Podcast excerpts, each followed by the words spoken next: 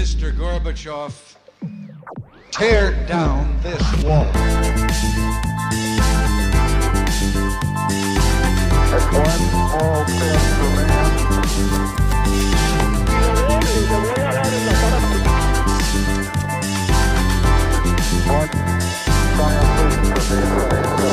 Hola, buenos días a todos y bienvenidos a un nuevo programa de Acaparchando. La verdad que hoy creo que es el episodio más especial del año porque tenemos aquí al man de la alegría más linda de este año. Sin duda lo mejor que pasó en el año fue el título de Millos y la verdad felices de estar acá. Lo queríamos grabar hace mucho, pero pues no se podía tanto, pero creo que es mejor ahora que ya estamos un poquito más fríos, asimilamos lo que pasó, que fue una alegría demasiado grande. Y bueno, felices de estar acá. ¿Qué dice Ginés? ¿Cómo va? Rafa, no, ¿qué más? Muchas gracias por, por la invitación, por esa bienvenida. Creo que, como usted dice, sí, se ha sido la noche más linda de, de este año y, y, bueno, creo que para mí de los últimos 10, 15 años fácilmente puede ser la noche más linda. No, pero para todos y, y pues para los que lo conocíamos a usted y vivimos la historia un poquito, pues de, de cerca, sabiendo lo que pasaba, todos sabemos que para usted fue muy especial y, y felices, pero, pero no, la verdad que fue, fue un, es pues va a quedar en la historia de, del club sin duda y, y digamos, para usted me imagino que tiene un sabor especial estar en la historia del club que es hincha. Sí, no, totalmente. O sea, yo cuando caí cuenta de, de, lo importante que fue ese título, de lo importante que terminó siendo el gol, pues para conseguir ese título, uno dice, qué locura poder estar en la historia de Millonarios y que en 10 años cuando se hable del título contra Nacional, en 20 años, 30 años, 40 años, pues uno pueda ser mencionado eh, pues parte de ese título. Entonces creo que eso me emociona mucho todavía y, y, creo que es algo que ni de pequeño hubiera soñado que iba a pasar. Sí, porque pues usted tiene papá que es hincha de millonarios como el mío y le hablaban a uno de cosillas, de pues Pedernera, de Búfalo Funes y ahora usted se metió en esa historia y siempre yo creo que tiene un sabor especial como estar al lado de, de un título eh, y de los goles importantes de millonarios. Pues a mí los a mí el que más importante me toca es el suyo primero por el rival, porque yo, yo digo que yo siempre como hincha de Millos prefiero ganarle a Nacional que a Santa Fe y después el de Henry Rojas. Así que no sé, yo creo que ese gol y en, en ese momento usted lo asimiló o es ya cuando pasan las semanas que usted dice como, oiga, me metí en la, me metí en la historia. Sí, de acuerdo. Yo creo que en ese momento uno no lo asimila tanto. Yo en ese momento metí el gol y yo lo primero que pienso es todavía podemos remontar acá. O sea, acá tenemos que ganar antes de los, de los penaltis. Y yo ni, no festejo mucho el gol. Yo me voy corriendo de una a pararme eh, a mi posición para, para empezar el partido lo más rápido posible. Es después cuando yo veo que está, no me acuerdo si es Candelo o alguien en el piso, que yo dije, pucha, ojalá no vayan a anular el gol, que no haya falta, que no haya pasado algo, porque sentía esta adrenalina y sentí que también la gente como que se empezó a conectar mucho más con el partido y, y sentí que en cualquier momento era de nosotros. Y creo que también al minuto 87 tuvimos una oportunidad que, que Arias le pega por arriba, que era clarísima para ganar sí, el partido que yo decía, pucha, esa oportunidad uno, ojalá lo hubiéramos metido para no sufrir tanto como uno termina sufriendo en los penaltis. Y en ese momento hubo el tema de los cambios de Nacional, los cambios que se hacían, que no se hacían. La ansiedad en el momento de los penales, esa vaina fue, creo que el momento más tensionante que yo he vivido en el estadio. Y usted, digamos, desde adentro, ahora viéndolo de atrás, ¿cómo, cómo lo vivió un poquito? Yo cuando van a los penaltis, yo digo, nosotros tenemos a Montero en el arco y yo creo que ahí uno ya puede ir ganando porque es una persona muy grande que impone mucho. Entonces yo creo que cuando no ve a Montero el arco se ve todavía más chiquito. Yo decía, bueno, tenemos a Montero que, que ahí podemos tener una ventaja. Aunque ellos también tienen a Mier, que es un de los mejores arqueros que, que hoy en día tiene Colombia. Yo decía, pucha, o sea, entre, entre ellos dos va a estar, pues, quién va a terminar ayudando a ese equipo a ser campeón. Y creo que los dos terminan siendo muy importantes. Y, y el primer penalti de Dorlan cuando lo vota, yo digo, no, ya, es de nosotros. Ahí yo estaba viendo los penaltis y yo feliz porque, pues, porque lo había votado. Y ya después cuando baja y lo vota, como que a uno ahí le vuelve a bajar todas las la revoluciones y uno lo vuelve a, a pagar. Y yo dije, no, yo ya no veo más los penaltis. Porque yo sufría mucho esa caminata y cuando iba a patear esa ansiedad, entonces yo decía, no, es mejor simplemente escuchar a la gente y que mis compañeros me vayan diciendo si, si fue gol o no fue gol. Y el penalti de Jader lo veo y ya digo, es el último que va a haber y, y no vi más penaltis hasta, hasta el de, hasta el de Larry. Y eso, digamos, ¿cómo se define en esos momentos tan de presión? ¿Quién cobra, quién no? ¿Estaba usted en la lista o...? o no, no, no, yo no estaba en la lista. Yo creo que Gamero más o menos tenía claros quién eran los cobradores. Él habla con ellos para ver quién se siente con confianza. Y hay algunos que sí dicen, no, yo, yo me siento con confianza, yo prefiero patear. y, terminaron pateando, pero en ese momento yo ni siquiera estaba en la lista y, y yo rezaba que se acabara entre los cinco porque yo no sé de qué iba, pero esperaba no, no, no patear porque pues bueno, es una presión muy grande y, no me siento el, el, gran cobrador como uno quisiera ser. Entonces también decía, mi primer penalti en una final no sé si sea lo más óptimo con esta clase de presión. No, claro que no, durísimo. Y digamos, aquí hay una, quiero, creo que la gente tiene memoria selectiva, especialmente en el fútbol, y solo nos acordamos de lo que nos conviene. Pero digamos, quiero hacer un recuento de cómo empezó el campeonato, porque pues era Millonarios, el equipo que jugaba bien, pero siempre le faltaban cinco para el peso. Pero eh, a mí me parece que hubo un evento que ustedes como grupo los marca mucho, que es el tema de Cataño en Ibagué. Eh, sale ese partido controversial y creo que usted es de los primeros que dice que no va a jugar, que por solidaridad con su compañero no va a jugar. Pero digamos, ustedes siempre han hecho mucho énfasis en un grupo de amigos unidos por un sueño. Ese, ese evento los unió a ustedes como grupo y viéndolo ahora, que es una historia de éxito, para usted fue clave.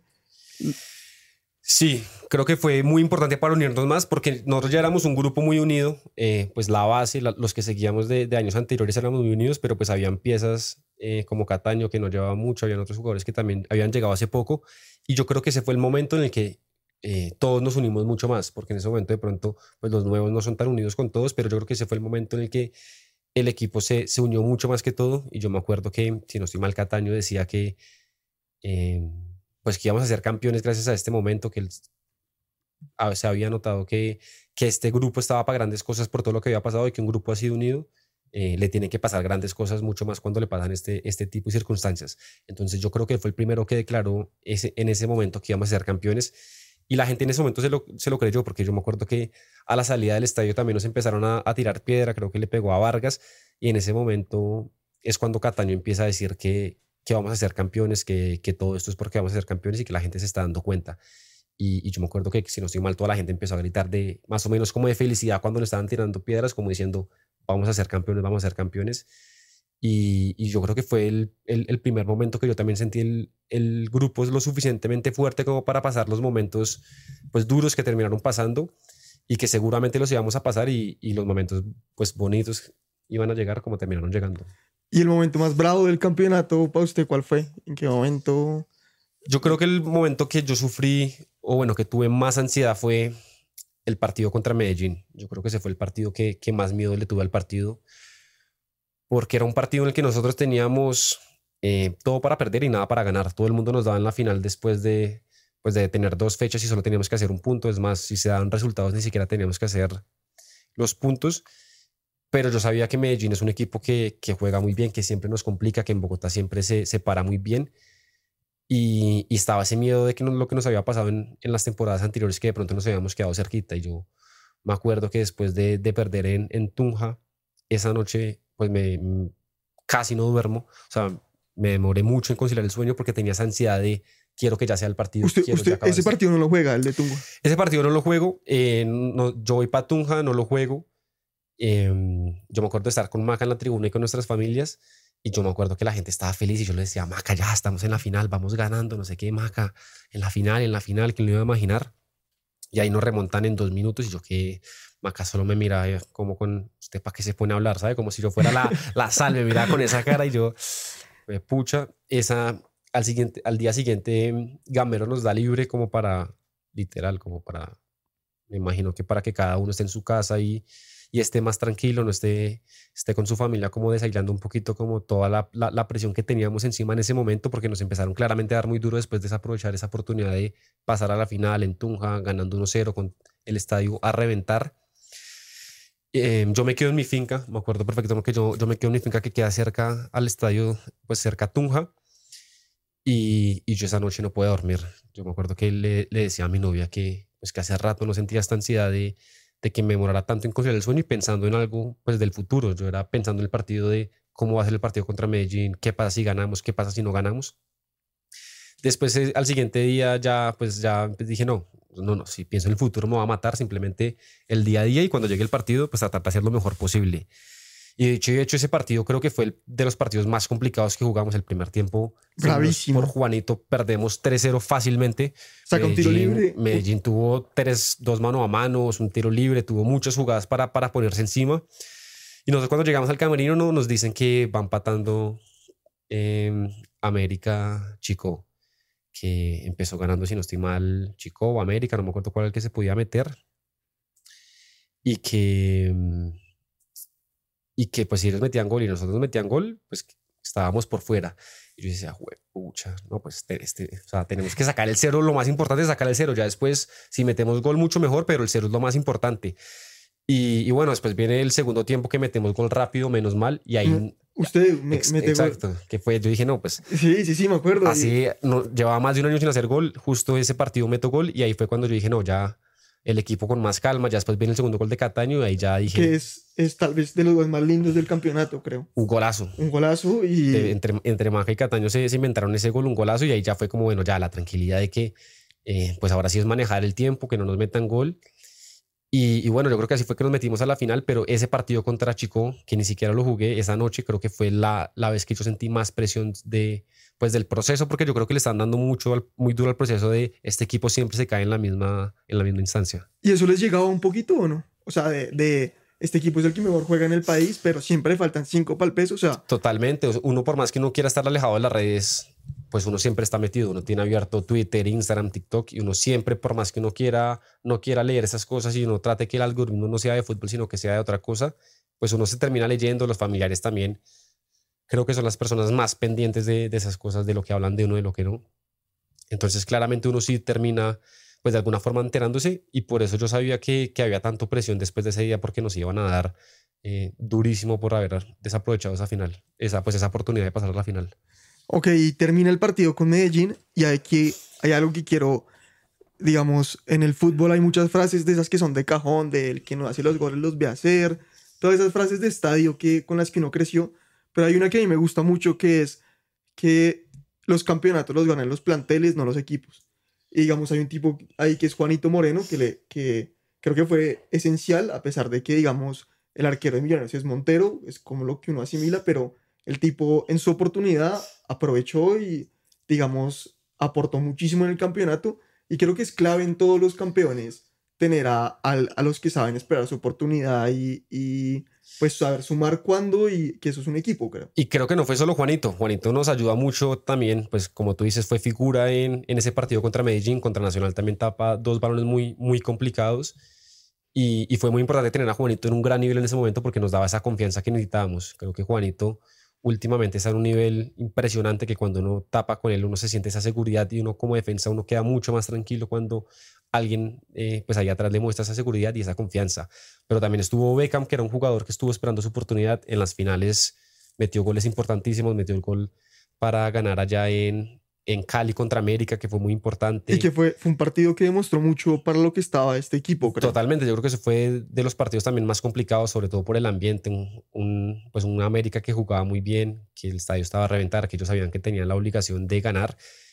Y jugó Paredes también, que Paredes también hizo un gran partido. Creo que Paredes y Beckham, esos dos fueron las figuras de ese partido, porque por esa banda nos, dieron mucha vida. Cuando el partido nosotros estábamos sufriéndolo, le metíamos un pelotazo y ellos algo se rebuscaban. Entonces creo que nos dieron mucha vida.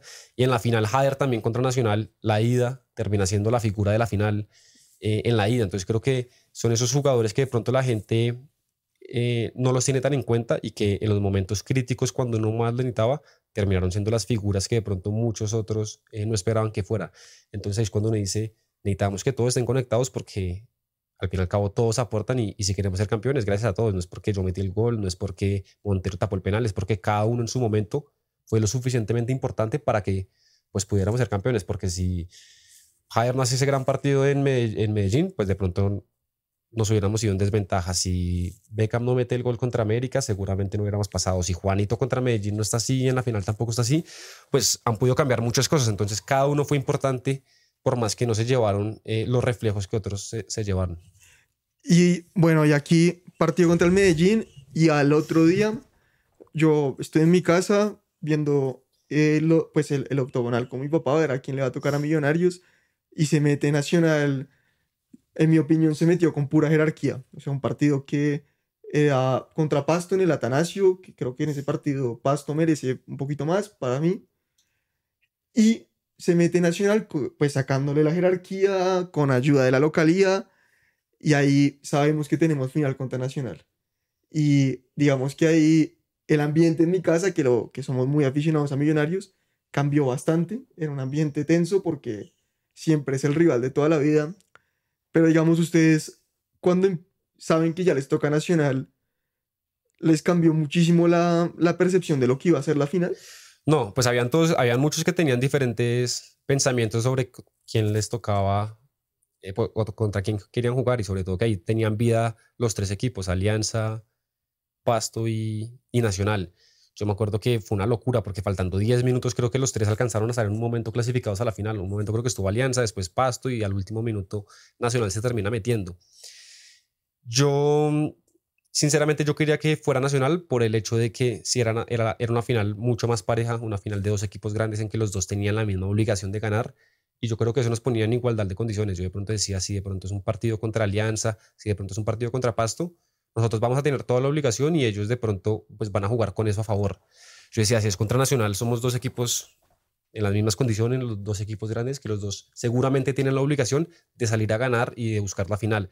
¿Usted, Entonces, ¿usted prefiere jugar con alguien que tiene la obligación de ganar que con alguien que no tiene nada que perder? ¿Es peligroso? Pues yo decía que podía ser más peligroso y sobre todo en ese, en ese momento.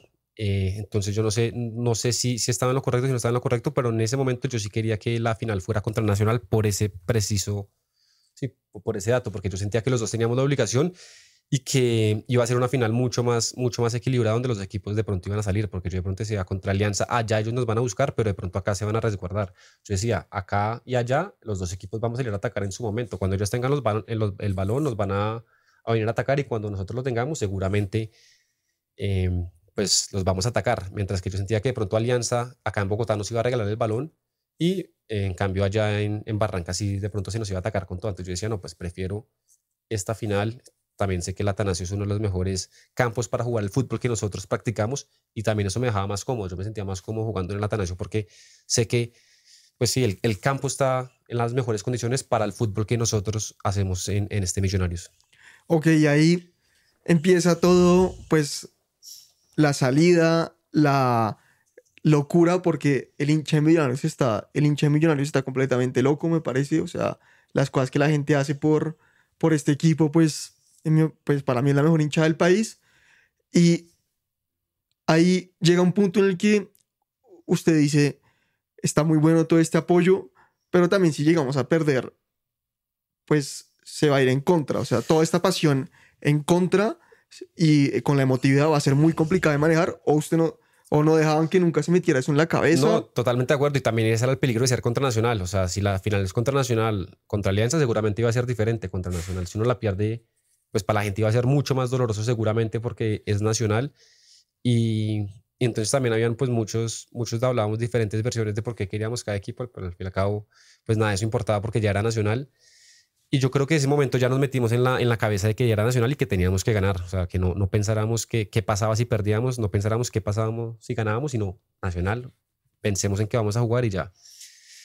Eh, y sí, yo creo que la gente está totalmente loca, entonces también está esa presión de uh, cómo le vamos a, a quedar mal a, a, esta gente todo lo que está haciendo. No, no, mi, Estaban, nosotros mirábamos por el, por, el, por el hotel y estaba totalmente lleno abajo. Llegamos al aeropuerto el día que jugamos contra, pues que viajamos a Medellín, casi no podemos viajar porque la gente no nos pasaba, no nos dejaba pasar. Llegamos al aeropuerto y la gente se metió al aeropuerto como loco. Eso parecía como si estuviéramos a las afueras del estadio todo azul. Y fue una locura, una locura, una locura. Uno también se metía a las redes y uno veía que todo era de la final, todo era de la final, que la final más importante la final más importante. Pero yo trataba de estar alejado, claramente, como te digo, uno no puede estar alejado. Yo, yo, yo traté ese, esos días no, no, no estar tan pendiente de las redes porque claramente es más presión de la que uno ya pues sabe que, que tiene cuando juega una final de, de esta calidad. Entonces traté de estar lo más alejado posible de las redes, pero claramente era imposible. Oye, se lo, se lo digo, a mí me decían, lo echan del trabajo pero Millonarios gana la final, yo lo firmaba. O sea, para... bueno, yo creo que mucha gente iba a hacer promesas loquísimas y, y sí, entonces era eso, como no le podemos quedar mal a tanta gente porque sentíamos que también no lo merecíamos, sentíamos que era un equipo que venía mucho tiempo estando tan cerca y que por fin se, se nos había dado la posibilidad de jugar otra final y que este equipo ya estaba lo suficientemente maduro para jugar esta clase de partidos y pues poder ganarlos.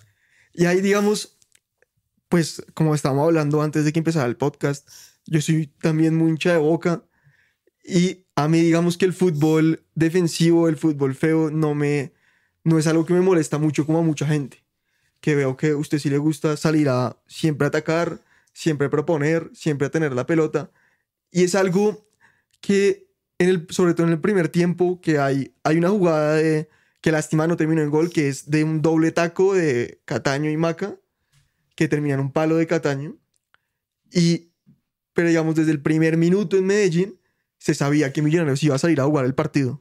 Que Millonarios iba a salir a atacar, no iba a salir a especular y no iba a salir a, a decir, bueno, sacamos 0-0 y en Bogotá lo liquidamos, sino que desde el minuto uno Millonarios fue a presionar y a tener la pelota. Sí, nosotros sabíamos que este iba a ser una final muy peleada. Nosotros sabíamos que si era por un gol de diferencia era mucho, porque éramos conscientes que en las finales no hay tantos espacios, las, las oportunidades no son muchas. Y es más, yo siento que tenemos oportunidades más claras en, en Medellín que, que en Bogotá. Sí, sí. En Bogotá creo que no, no tenemos una jugada así de clara como la, o, tan linda, o tan bien elaborada como el palo de, de, Cataño, porque creo que es una jugada muy bien elaborada que, que se ensucia un poquito, pero después Maca hace una genialidad. Hay, una, hay, una, un, taco de Cortés en Bogotá. Hay un taco de Cortés, pero que tampoco es como un centro y sí, sí, sí. Es, es, medio raro, no hay una jugada. Creo que la más clara también puede ser una que, que me saca Mier, porque no me acuerdo otra, otra así de clara. En cambio, siento que allá tuvimos dos palos que fueron mucho, mucho más peligrosos, mucho más cerca de, de ser gol. Entonces nosotros éramos conscientes que de pronto en Medellín, eh, pues si sacamos una ventaja era buenísimo porque acá sabíamos que ellos también tenían la misma posibilidad de ganar acá que allá, igual que nosotros. Entonces era, no, en Medellín también salimos a, ganar desde, desde el primer minuto y los vamos a salir a buscar porque, pues porque tenemos todas las condiciones para hacerlo, sentíamos nosotros. Creo que en ese partido también salimos a atacar y, y, fue un partido también de que ellos también tuvieron sus posibilidades. Creo que Dorlan tuvo un remate, un tiro libre también tuvo Dorlan. Cristian Zapata también tuvo su tiro. Entonces yo creo que de verdad estuvo una final bastante equilibrada que, que demuestra que los dos equipos salieron a, a, jugarla. Y digamos, cuando se, cuando se vinieron a Bogotá con el 0-0, quedó un poquito sin sabor de, oiga, pudo haber sido victoria para Millonarios, nos pudimos haber traído pues un resultado favorable, o ya era, ya mentalicémonos en, en, en el partido de Bogotá, que va a ser, pues va a ser un mata-mata, va a ser 0-0, va a ser casi que partido único, póngale. Sí, no, nos éramos conscientes que de pronto íbamos a dejar una oportunidad porque tuvimos oportunidades claras, pero ya no teníamos, o sea, no le podíamos dar más vueltas a esa página y fue bueno, ya, 0-0, igual es nuestra casa, de lo cual somos muy fuertes. Si al principio del año me decían que la primera final quedaba 0-0 en Medellín contra Nacional y la terminamos en Bogotá, yo creo que todos lo hubiéramos firmado. Entonces yo creo que todos éramos conscientes de que acá iba a ser un partido igual de reñido a, al de Medellín, porque conocemos a Nacional, conocemos que Nacional también en Bogotá se siente cómodo, que no, no le afecta tanto la altura, porque también eh, entrena en Guarni. Y éramos conscientes de que no iba a ser tan fácil. De pronto la gente, yo creo que en las redes pensó que iba a ser más fácil de lo que terminó siendo esa final, porque decían que, pues que de pronto Nacional no jugaba muy bien, que nosotros jugábamos bien, pero es que las, las finales son muy diferentes y mucho más cuando ya solo quedan 90 minutos. Y éramos conscientes y, y bueno, creo que pasamos todos un buen susto con ese, con ese gol de Duque cuando Duque nos mete gol, creo que en la primera jugada pues clara de Nacional, creo que es una jugada también un golazo, que, que eso también es lo que tiene Nacional, tiene pues esa clase de jugadores que dos, en dos, tres pases te pueden llegar y, te hacen un golazo y, creo que así fue el gol de ellos, creo que fue un gol que nos cogieron de pronto dormidos, no, no esperábamos que iban a hacer esa jugada y, y un momento que yo sí me alcancé a asustar, pues cuando uno va perdiendo 1-0, faltan 45 minutos, de pronto eh, sentí que Nacional se iba a ir eh, para atrás y yo decía, de pronto se encierra y, no, y no vamos a estar tan claros. Entonces sí estuvo de pronto ese susto, pero por dentro yo decía, no, o sea, nos va a quedar una más, nos va a quedar una más y estoy seguro que esta vez sí la vamos a meter y, y vamos a ganar y vamos a ganar. Yo no pensaba tanto en los penaltis, sino yo pensaba era en vamos a ganar en los 90. ¿Fue un entretiempo bravo este, el de la final en Bogotá? Fue un entretiempo muy sincero, el que Gamero nos dijo, la verdad, nos dijo como, oiga, vamos perdiendo y, y es una final. O sea, como que tenemos que salir a ganar estos 45 minutos o nos quedamos sin nada. Pero más o menos dijo, no se enloquezcan, que si ustedes siguen haciendo lo que siempre han hecho, alguna oportunidad van a tener, la van a crear y ya depende de ustedes que... Ahora, la, la, tensión, la, tensión en el ambiente era, era muy fuerte. No, total. Uno, y cuando el, ambiente, cuando el estadio está así de tenso, uno también lo siente, porque claramente, eh, pues todo se siente, la energía se siente. Y, y por eso estaba ese, ese miedo de que tenemos que empezar a, pues que el hincha también como que se empiece a emocionar con nosotros, a hacer jugadas de peligro para que el hincha se meta todavía más en el partido, porque claro, el, el hincha estaba metido, pero también se sentía la tensión de vamos perdiendo una final contra Nacional. Bueno, y ahí, digamos, viene el gol de lo que ya, ya hemos hablado y ya, pues, el campeonato que sin duda, no sé, yo todavía no, no, pues como que no, no lo veo, creo que cuando estoy triste o cuando tengo un mal día, todavía veo la, la repetición y no, no, no, me la creo porque aparte de ganarle, ganarle a ellos, pues es que Nacional es el equipo al que uno siempre le quiere ganar. Pero digamos, ahora quiero preguntarle por una vaina que me llama mucho la atención es, usted después de hacer eso, ¿cómo se motiva para lo que viene? Digamos, porque eh, el fútbol es una carrera corta y uno no se, pues me imagino que usted no se puede quedar en, oiga, ya metí, ya me metí en la historia de millonarios, sino que tienen que venir ya más objetivos, pero usted cómo maneja no, no, como no aburguesarse y siempre tener una mentalidad de, bueno, ya lo que viene. Porque comparo las vacaciones que yo tuve el semestre pasado, donde tuve los, los errores que, que quedamos muy cerca de pasar a la final, eh, esas vacaciones para mí fueron una tortura. Creo que son las vacaciones que yo más he sufrido, creo que incluso más de las que perdí contra, de la final que perdimos contra Tolima, porque me sentía mucho más culpable. En cambio, estas que fueron muy corticas contra Nacional, yo me sentía totalmente hecho, me sentía la persona más feliz del mundo. Yo creo que el momento más feliz de, de esto no fue el día que salimos campeones, sino al, al siguiente día que me levanté y, y, y le dije a, a Sofía, la madre, somos campeones, lo hicimos. Entonces yo creo que esa sensación uno siempre la quiere tener, uno no quiere tener esa sensación cuando uno se siente culpable, cuando uno ve eh, pues que el equipo, todo lo que hace, se va de pronto a la, a la, a la borda por uno.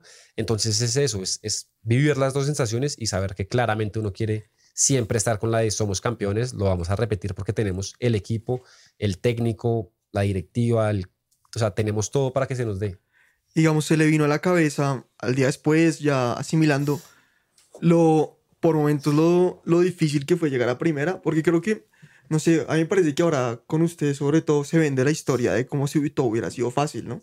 Como que en un video todo parece como si fue solo hacer inferiores y que no hubo momentos de incertidumbre ni nada, pero pensó usted eso después de, pues como después de todo lo que vivió este año de, oiga, qué bravo que fue llegar hasta acá, como que, que, o sea, estuvo el préstamo en Valledupar, estuvo por momentos tres técnicos, pasó por Millonarios, creo que fue. Sí, de acuerdo, y creo que también lo hablé una vez con, con Sofía y, y, me puse a llorar simplemente pensando en eso, que lo más bonito no había sido el título, sino todo lo que uno tuvo que pasar para llegar a este momento que lo hace todavía más especial.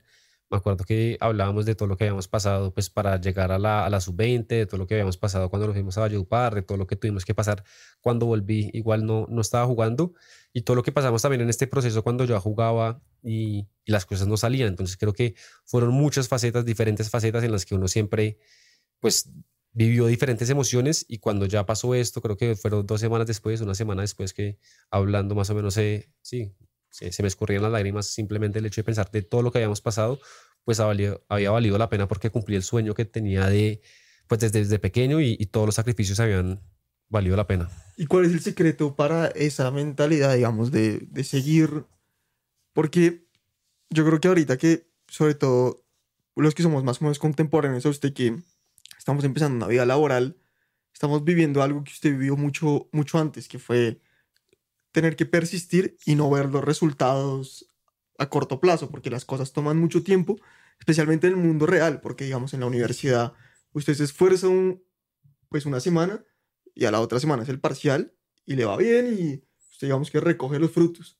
Pero digamos usted si vivió una vaina que se demoró tiempo y hoy en día uno convive mucho con eso, póngale, yo llevo con el podcast un año, hace un año fue que grabamos virtual, que era otra cosa y hemos progresado mucho, pero igual falta mucho y y toma un tiempo. ¿Usted ahí cómo, cómo lo manejó y siendo tan joven de que, oiga, los, pues la incertidumbre y la fortaleza que hay que tener ahí? Siempre lo manejé porque tenía el propósito de que estaba haciendo lo que me gustaba y que, pues, que la carrera que yo quería hacer era ser futbolista. Yo quería que eso se volviera mi, mi propósito eh, y sabía que no iba a ser fácil. O sea, mucha gente quiere eso y todos hacen esfuerzos. No es que yo haya hecho más que otros, sino que creo que todos hacemos más que, que otros. Unos seguramente lo van a lograr, otras veces no, pero yo no me quedaba con eso. No era como voy a hacer todo esto y si no sale, pues me voy a arrepentir por el resto de mi vida, sino que no. Era yo voy a hacer todo esto y si no me sale, pues igual no me arrepiento porque todo fue aprendizaje, lo hice por un propósito que me quedo tranquilo conmigo mismo. Yo me acuerdo que un momento en el que yo pensé retirarme, igual yo decía, no me arrepiento de todos los sacrificios que hice, de pronto de no haberme estudiado antes, de pronto haberme salido del colegio del que estaba, sino que era, pues valió la pena porque en su momento, pues fui feliz, eh, tuve la oportunidad de ir por un sueño que de pronto muchos no tienen ni siquiera la oportunidad de ir por el sueño de los que les gusta. Ahora mucha gente que quiere ser algo y ni siquiera pueden luchar por ese sueño.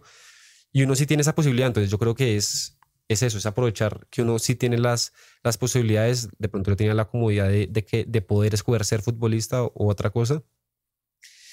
Y, y, eso es lo que me tenía tranquilo, que si terminaba saliendo o no, yo estaba totalmente feliz. Y digamos, aquí, pues acá entrando como en, en temas, pues que son mucho más de personales que futbolístico que lo hemos hablado. Hay un momento que fue, digamos, ser más o menos viejo para el fútbol y no haber todavía consolidado el proceso. Pues no, haber, no, no estar consolidado en primera. ¿Usted cree que en el fútbol hay muchos mitos de, oiga, hay que llegar a tal edad y que cada futbolista tiene un proceso distinto? O si hay un momento en el que usted dice, oiga, hay que bajar los brazos si no llegó a tal, a, en, tal punto. Pues tiene un poco de todo, hay un poco de mito y un poco de no, porque también acá, pues uno a los sub-20 para ser profesional, o sea, a, los sub-20 uno empieza a ser profesional, no, no existe acá la sub-23, de pronto en, en Europa sí uno tiene la posibilidad de luchar hasta un poco más tarde, y yo tuve la posibilidad de que siempre estuve en un equipo profesional. Eh, tuve la fortuna de que por más que no jugaba, sí estaba en un equipo profesional. Nunca me tocó quedarme sin equipo, que eso se me hace muy bravo que uno a los 21 años ya se quede sin equipo porque simplemente piensen que uno está viejo. Yo empiezo a jugar fútbol, pues digo, en forma a los 23 años, que una gente ya tenía una cantidad loca de partidos a los 23 años y yo apenas sumaba un partido con Millonarios a esa edad.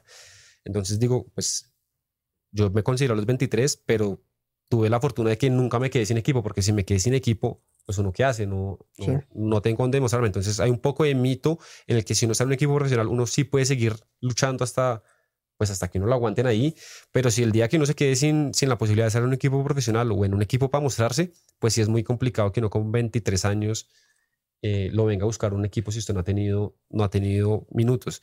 También siento que pues acá se debería también pues hablar un poco de eso, de que los 20 años es muy joven, deberían crear una, una sub-23, sé que no es tan fácil, pero en Europa lo hay, por eso es que sale tanto jugador, pues que de pronto no son tan jóvenes y terminan explotando un poco más tarde. Acá es un poco más complicado, acá por lo general a los 21 años y ya Totio lo terminan vendiendo muy rápido y es un poco de todo, entonces un poco de verdad y un poco de mito.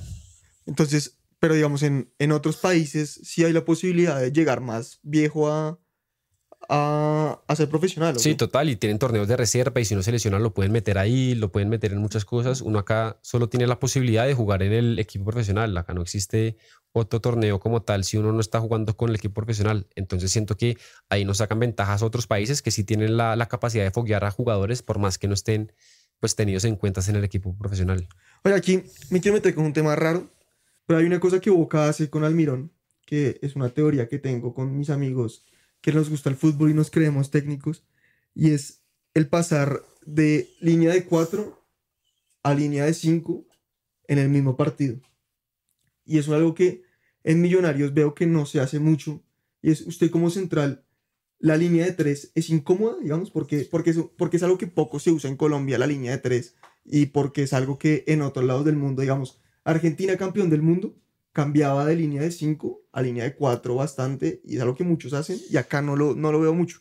Pues nosotros sí, sí lo hacemos bastante dependiendo del partido. Yo me acuerdo que contra Envigado este partido que íbamos perdiendo 1-0 terminamos jugando con línea de 3, ni siquiera con línea de 5, con línea de 3. Eh, Arias, Vargas y yo. Y terminó jugando Daniel Ruiz casi del lateral izquierdo, pues de, de... carrilero y, Guerra de carrilero. Entonces era una línea de 3 con ellos dos de, de carrileros.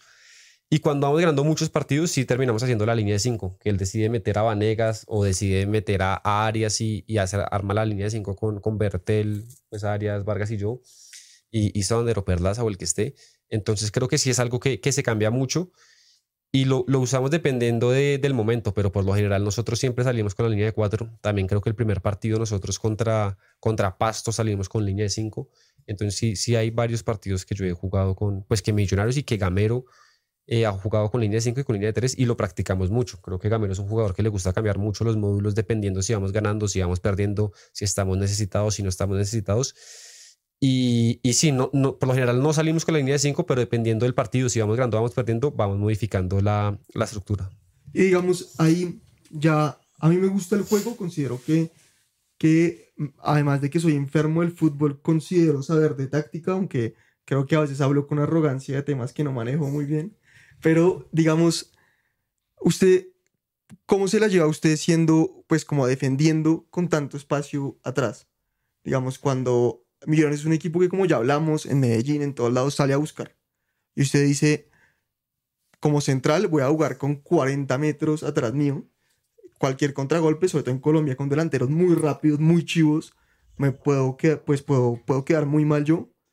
Ahí, digamos, usted como central, por momentos, preferiría que el equipo fuera más conservador, como más, más a lo boca. O... Pues sí, uno, uno como central, claramente, entre uno menos espacio tenga el delantero, entre uno más cerca esté al, al, arco de uno, es más fácil defender, porque lo que tú dices, uno solo tiene que defender su zona y uno no tiene que hacer trayectos tan largos ni, ni uno queda tan expuesto. Pero también está, si uno pierde un balón a 40 metros, uno alcanza a recuperarse de pronto en esos 50 metros, lo alcanza a molestar, lo alcanza. Si uno pegado al arco la, la embarra, seguramente es gol. Entonces todo tiene sus pros y sus contras.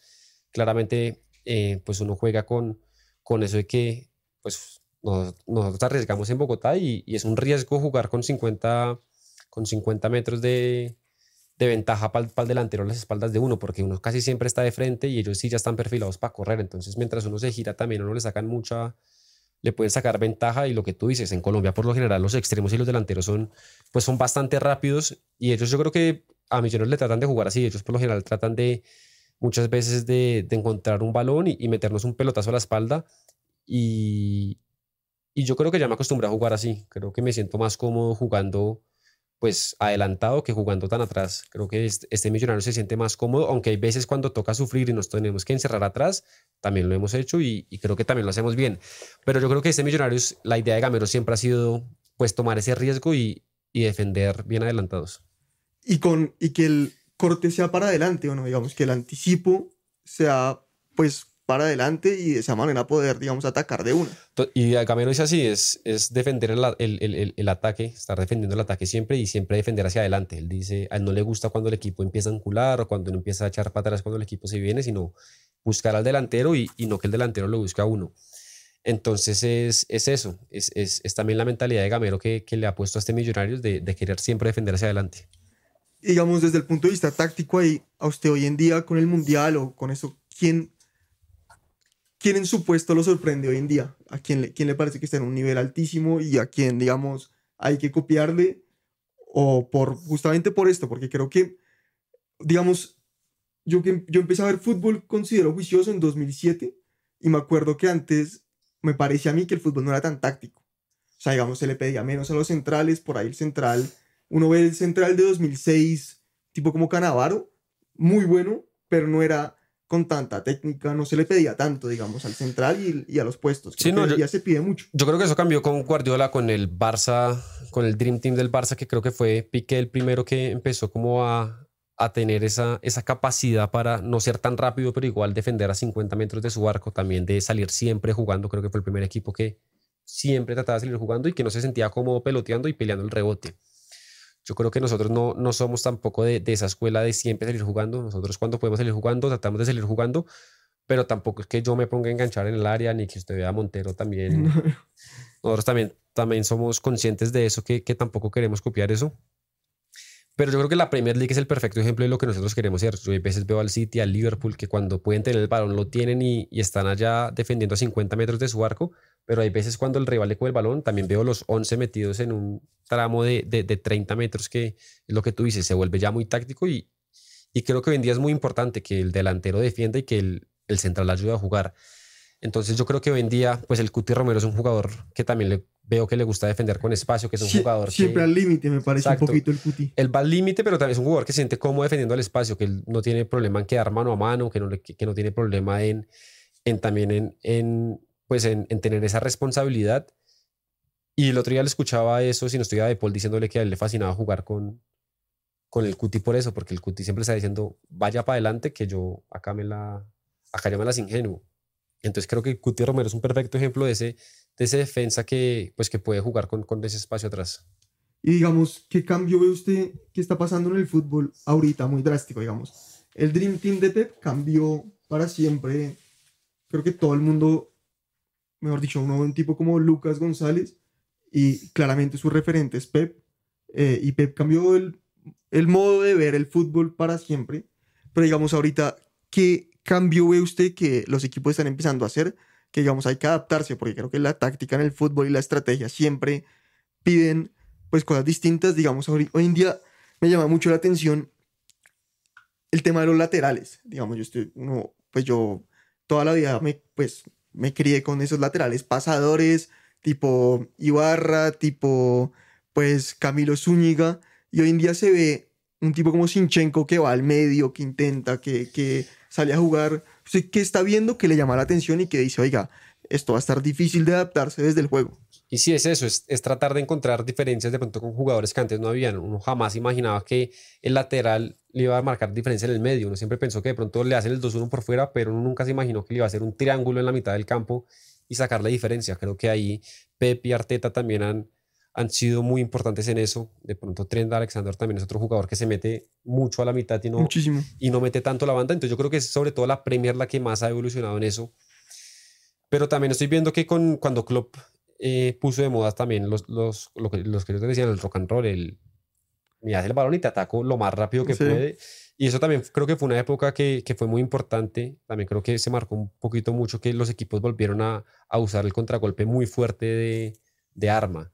También una época hace poquito que se empezó a usar mucho la línea de 5. Creo que varios equipos lo hacían, el Chelsea, el Tottenham, en la Serie A también varios equipos en Italia hacían esa línea de 5 y todos van teniendo su estilo, pero creo que no hay uno tan marcado como el tiki-taka lo fue en su momento, que mucha gente lo, trató de copiar. Hoy en día muchos equipos sí tratan de, de salir eh, jugando al límite, pero ya se vuelve normal. Uno ve que en la Premier hay unos equipos que por más que no sean el City o el, o el Liverpool, tratan igual de salir jugando y eso es gracias a, pues a Pep, porque yo creo que antes en la Premier no se veía muchos equipos saliendo jugando, sino era un equipo mucho más físico. Y justamente con ese tiki-taka vino una cosa que es el falso 9. Pues el, el día del partido en, el Bernabéu, 2-6, Messi de falso 9 y Henrieto como extremos.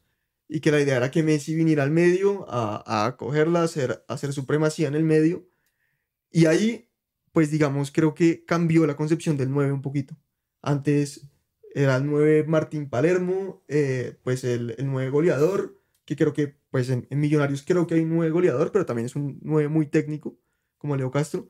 Digamos, usted como defensa, ¿cuál prefiere marcar? ¿El 9 alto con referencia o el tipo que se te, pues que, que va y juega? ¿O cuál, cuál, es más difícil o cuál, cuál prefiere usted? Pero también depende, porque es que ser falso 9 no es tan fácil. O sea, uno para ser falso 9 uno tiene que tener muchas virtudes que de pronto no es tan fácil que un jugador las tenga totalmente. De pronto Benzema es un jugador que puede ser así, que es un jugador que fácilmente se mete a la mitad del campo, después de extremo se queda tocando ahí en la banda y de la nada en un momento preciso aparece de 9 y la termina metiendo. Pero es que tener esa capacidad de, de moverse con tanta facilidad y ser tan goleador al mismo tiempo no, no es muy común. Yo creo que uno siempre prefiere tener referencia, por más que sea más complicado, pero uno se siente más cómodo porque uno sabe, bueno, ya es contra él, si él me gana, ya es virtud de él. Sí. Pero cuando uno no tiene una referencia y uno solo ve jugadores que vienen hacia uno, uno muchas veces duda, yo cojo a este o cojo a este, o viene el 9, también viene el, el interior, uno muchas veces tiene esa duda de yo a quién cojo. Y puede ser más complicado si uno no tiene una buena comunicación. En cambio, tú con el 9 ya sabes que es un mano a mano y que va a ganar el que, pues sí, el, el, el, que tenga mejores condiciones o el que esté más despierto en esa jugada y uno ya sabe a qué está preparado. Con el falso 9 es que te van a tratar de coger dormido, te van a, te van a tratar de coger desprevenido, pero muchas veces si no tienes las condiciones, pues uno no, no va a sufrir tanto como muchas veces uno sufre en el mano a mano con un 9 que todo el partido uno está agotándolo, cansándolo, pegándole. Entonces, pues tienen sus pros y sus contras y, depende mucho de, de, la clase de jugador que es. Y el 9 que presiona, ese es una mamera, digamos, el, el tipo Julián Álvarez, ese que no se cansa, ese para, A- usted, para centrales como usted que salen jugando y eso es un palazo. Sí, a mí se me hace lo más complicado porque son muy...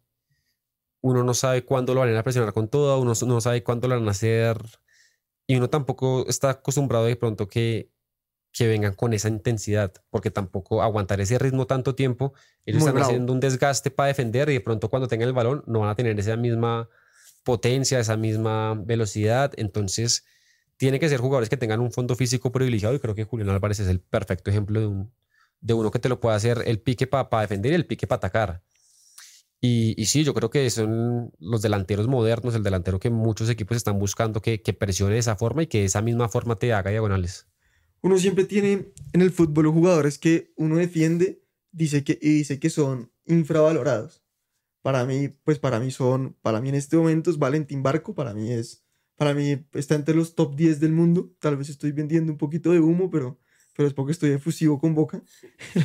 pero digamos, para usted, en este momento, ¿a quién le encantaría tener como compañero? ¿A quién dice, oiga, este man me parece un tipo muy distinto y este lo veo que sería capaz de organizar mi equipo y me encantaría jugar con él? Hijo de madre, que me gustaría tener en mi equipo. Espérese, espérese y pienso, a ver. Dime unos segundos. Relajado. Tengo que pensar bien. ¿no? Está muy brava esa pregunta. O sea, hay, hay, varios, hay varios futbolistas que uno dice, este man, este man juega mucho. ¿Sabe? O sea, yo cuando marco a Angelo digo, pucha, a este man le meten un pelotazo y puede aguantar solo mientras el equipo sale. Es un jugador que creo que está muy infravalorado y que le dan muy duro, pero a mí se me hace un delantero muy, muy completo y muy complicado de marcar. Pero eso es muy diferente a Leo. Si me explico, son totalmente jugadores distintos. Eh, otro jugador que se me hace infravalorado y también se me hace bueno puede ser. Bueno, yo creo que Adrián Ramos es un jugador que de pronto la gente ya dice que está eh, pues de edad, pero es un jugador que entiende muy bien el fútbol, es un jugador muy inteligente que sabe cuándo picarte, cuándo no picarte, cuándo recibir.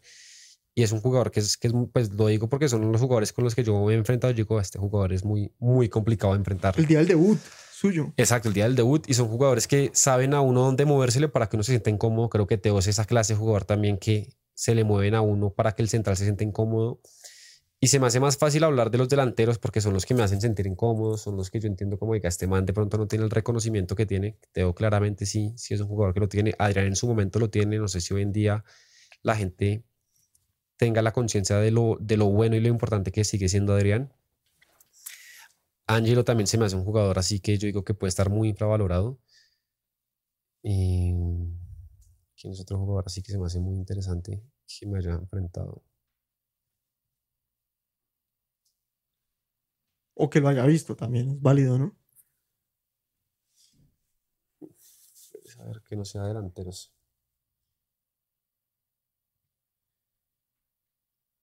Bueno, yo creo que un jugador que a mí se me hace muy bueno de, de Águilas, Puerta y Salazar, creo que esa banda derecha de Águilas es, es impresionante, esos dos se entienden a la perfección y creo que son jugadores muy buenos que están, llevan mucho tiempo en un gran nivel, creo que cuando jugamos contra ellos sobre todo somos conscientes de lo peligroso que es, que es esa banda derecha. Esos son otros dos jugadores que, que se me han hecho que están infravalorados. No, pero ya, ya, ya está, o sea... Ya, suficiente. Me puse a pensar mucho. tampoco, tampoco es, tampoco es examen. pero bueno, oiga, y aquí ya, digamos, eh, cerrando, porque pues tampoco, ya la verdad que yo estoy muy feliz de que esté acá y me podría quedar hablando horas de fútbol, pero, pero a la gente, la gente creo que no es tan enfermito como uno. pero, digamos, aquí, primero que todo, quiero darle las gracias porque, pues la verdad que a mí me cuesta mucho a veces reconocer de las cosas a la gente y por miedo a ser lambón, pero la verdad que lo, lo feliz que usted me hizo ese día no, no, no tiene mucho nombre, creo que ha sido sin duda pues lo más lindo de este año que me ha pasado por también cómo lo vivimos con mi familia y la vaina y que es muy emotivo para nosotros. Y también quería que le dije un mensaje pues aquí a, los hinchas de Millos, a, a los que nos ilusionamos con este equipo porque creo que yo soy soldado del profe Gamero, por mí que le entreguen las llaves del club, por mí que se queda a vivir, porque para mí, pues la gente tiene memoria, la gente es muy ingrata y se le olvida que en Millo se vivieron épocas muy complicadas.